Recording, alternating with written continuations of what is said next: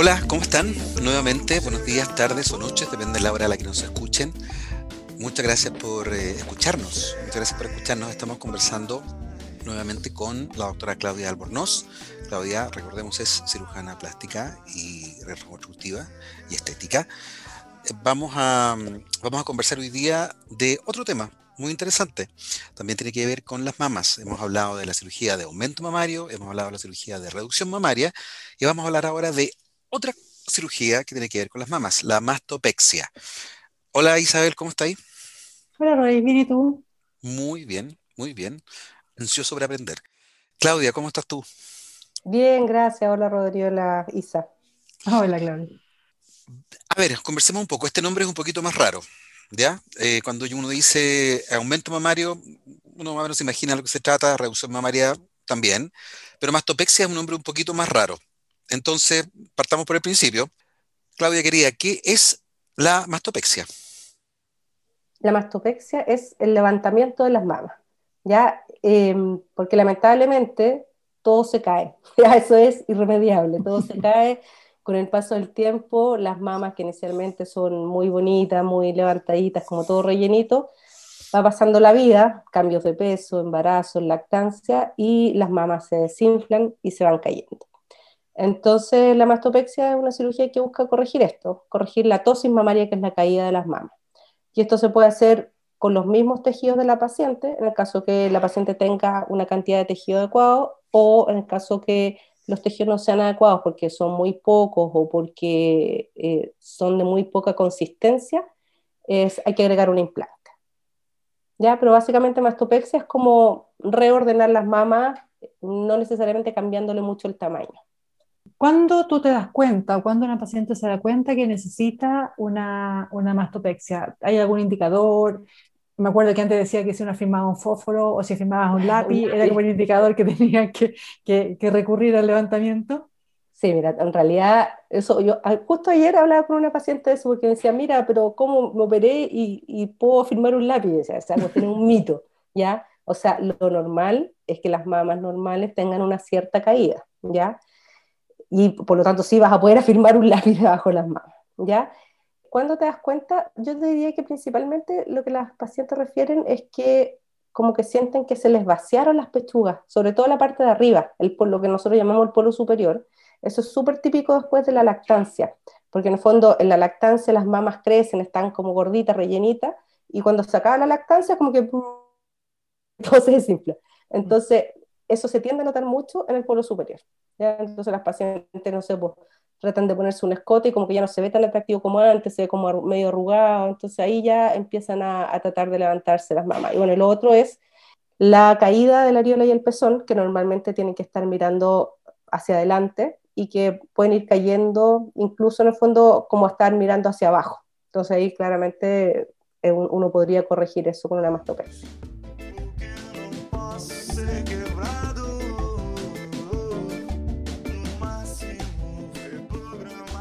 ¿Cuándo defines si esa mastopexia debe ir con implante o cuándo es suficiente simplemente un, levantamiento? Mira, depende de lo que la paciente quiera. Como, como en todas las cirugías plásticas, aquí lo importante es entender qué es lo que busca la paciente. Entonces yo creo que aquí las preguntas claves son si ella quiere más volumen que el que tiene o menos volumen. Si la paciente dice, no, yo quiero más volumen, ahí tiene que ser con un implante. Pero si te dice, no, yo quiero tener el mismo volumen o a lo mejor un poquito menos que lo que tengo, ahí no sería necesario poner un implante. El otro punto que uno toma en cuenta es la consistencia de la mama, porque uno puede rearmar la mama, pero si los tejidos son muy como blandengue, esa forma no te va a durar mucho. Entonces, eh, ahí es mejor asociar un implante. Y se puede asociar, agregar también, cuando dijiste que quiere menos, también puede ser con una reducción, una mastopexia con reducción o no? Claro, es que todas las reducciones mamarias llevan incluida en el fondo la mastopexia, porque yo, te, como les ah. contaba antes, como sacas volumen, pero además tienes como que rearmar la mama y levantarla. Entonces, la reducción siempre va asociada con una mastopexia, pero no todas las mastopexias tienen reducciones. Ya eh, hablábamos antes que como que el límite que se consideraba una reducción mamaria son 300 gramos. De ahí para abajo, en el fondo, si tú vas a sacar un poquito de tejido, 200, 250 gramos, eso se considera más que nada una mastopexia, más que una reducción mamaria. Y esta es como una, tú, como te decías recién, tú como rearmas todo. Yo me acuerdo que antes decían que uno se agarraba así como que te subían un cordelito, te dejan amarrar y te queda la pechuga más. Eso no es así. No, no es así. No, uno tiene que armar lo que se llaman pilares dentro de la mama. Tienes que volver a darle una estructura más consistente a la mama. Porque si no, al día siguiente ya se te va a haber caído. Entonces tiene que ser un resultado que sea más o menos estable. Ahora, el paso del tiempo es implacable, o sea, aunque uno levante las mamas, igual van a tender a caerse un poco en el transcurso de los años, ¿ya? A lo mejor no, nunca tan caídas como estaban antes, pero igual, eh, igual se, va, se van produciendo cambios, que es lo normal, si en el fondo no, somos cuerpos de plástico, entonces van produciéndose cambios con, con los años.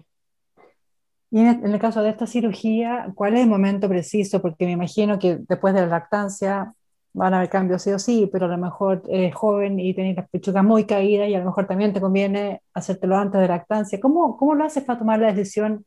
¿En qué minuto es el momento correcto para hacerse esta cirugía? Sí, mira, hay pacientes que, que tienen sus tejidos como muy elásticos, entonces como que la piel, que es lo que finalmente como la piel, y, y hay unos ligamentos también que, que sostienen la mama, como que son muy laxos y las mamas se van cayendo. Y a veces no han tenido hijos y tienen las mamas caídas y le molestan, entonces eso es un momento adecuado para hacerse una mastopexia. El otro caso en que vemos pacientes jóvenes que necesitan una mastopexia son pacientes que han tenido alzas y bajas de peso muy bruscas. Pacientes, por ejemplo, que han tenido cirugía de obesidad o que han tenido, no sé, pues la adolescencia eran más gorditas, después bajaron de peso y eso hace que las fibras elásticas se vayan rompiendo. Entonces, no, tu piel no se la puede en el fondo con las mamas y se van, se van cayendo. Y ahí también es una indicación, en el fondo, si la paciente tiene una tosis mamaria importante, es una indicación de, de hacerse una mastopexia. Y el otro escenario que nosotros vemos harto es cuando ya dejaron de tener hijos, en el fondo ya tuvieron todos los hijos que querían y dicen, ya ahora me toca a mí, me voy a arreglar yo, y, se hace muchas veces lo que se llama un mami makeover, que es como arreglarse la guata, que quedamos sueltas después de las guaguas, y las pechugas, que es como es casi imposible, si uno piensa, no sé, pues tú, si tú ahí estado embarazada eh, y te acuerdas en el fondo cuando te baja la leche, las pechugas enormes, o sea, es imposible que vayan a quedar igual que antes. Entonces, ahí, en el fondo, después de tener las guaguas y que ya terminaste en el fondo la producción, también es un buen momento. Cuando cerraste la fábrica. Exacto.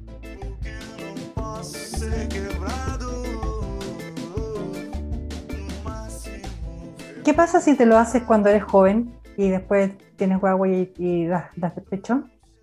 No pasa nada. ¿Te puedo operar por segunda vez? Te puedo operar por segunda vez. O sea, en el fondo, te operaste ya. Imagínate que te operaste, no sé, a los 25 años eh, y después, no sé, pues, te embarazaste, tuviste guagua, se volvieron a caer. Sí, se puede volver a hacer. Las cirugías, cuando en el fondo son secundarias, que ya no es la primera cirugía, siempre son un poquito más difíciles, pero sí se pueden volver a, a retocar en el fondo. ¿Cuáles son las precauciones que hay que tener antes y después? de esta cirugía? Antes, eh, lo que hemos conversado en todos los episodios, en el fondo, tener una buena conversación con tu cirujano o tu cirujana para que ambos entiendan qué es lo que quiere en el fondo la paciente. Hay que hacerse exámenes, en todas las cirugías de mamas tienes que hacerte exámenes de las mamas antes de operarte, ¿ya? si eres joven, sí, si eres joven, una ecografía solamente, pero si ya tienes sobre 40, tiene que ser ecografía y mamografía para estar seguros que no hay ninguna lesión, ningún nódulo, ningún, ninguna lesión sospechosa de cáncer, básicamente. Si tienes un nódulo, tampoco significa que no te puedas operar, pero hay, muchas veces las derivamos a donde las cirujanas mastólogas para que vean si ese nódulo es un nódulo benigno y ahí no hay ningún problema, o si es algo sospechoso que hay que biopsiar o estudiar antes. Entonces, esas son las precauciones antes de la cirugía. Eh, después de la cirugía, bueno, como todos los cuidados postoperatorios, básicamente, les vamos a pedir a las pacientes en el fondo que no se mojen las mamas probablemente por unos días, eh, que usen un sostén especial postoperatorio y que se abstengan de tener ejercicio y relaciones sexuales por más o menos aproximadamente un mes. Tratamos de que vuelvan lo antes posible a la vida normal, entonces lo ideal es que estén fuera de su trabajo. Si es una mastopexia sin implantes, probablemente pueden volver a los siete días y, y si es con implantes, un poquito más largo quizás pero es una cirugía que es bastante sencilla, que no es muy dolorosa y que la verdad es que te puede cambiar la vida. Yo creo que está todo respondido, Claudia. ¿Hay algo que quieras agregar? Sí, en relación a las mastopexias, me gustaría agregar que hay diferentes tipos de mastopexia. Ya hay eh, mastopexia que son las, cicatrices, en el fondo son solamente alrededor de la areola, que es la parte redondita de la, de la mama, o eh, que son una cicatriz más grande, en el fondo alrededor de la areola, que va para abajo y debajo de la mama, como un ancla, ¿ya? Y eso va a depender del grado de tosis, o sea, el grado de caída de la mama que, haga, que haya. Mientras más caída de la mama, en el fondo vamos a necesitar cicatrices más grandes para poder corregirla. Y otra cosa que me gustaría aclarar es que los implantes no levantan las mamas. O sea, si tú tienes una mama caída, el que te pongan un implante no te va a levantar las mamas. Entonces mm. va a quedar claro con las mamas más grandes, pero caídas igual. Entonces, si tú tienes mamas caídas, lo que necesitas es una mastopexia con implante y no solamente un aumento mamario. Vamos a seguir en las ediciones eh, restantes hablando de otros temas de, de cirugía plástica estética reparadora. Em, pero en este caso, para este tema, estamos, estamos cerrando ahora. Nos estamos viendo en el próximo. No se los pierdan. Chao, chao. Hasta la otra. Chao. chao.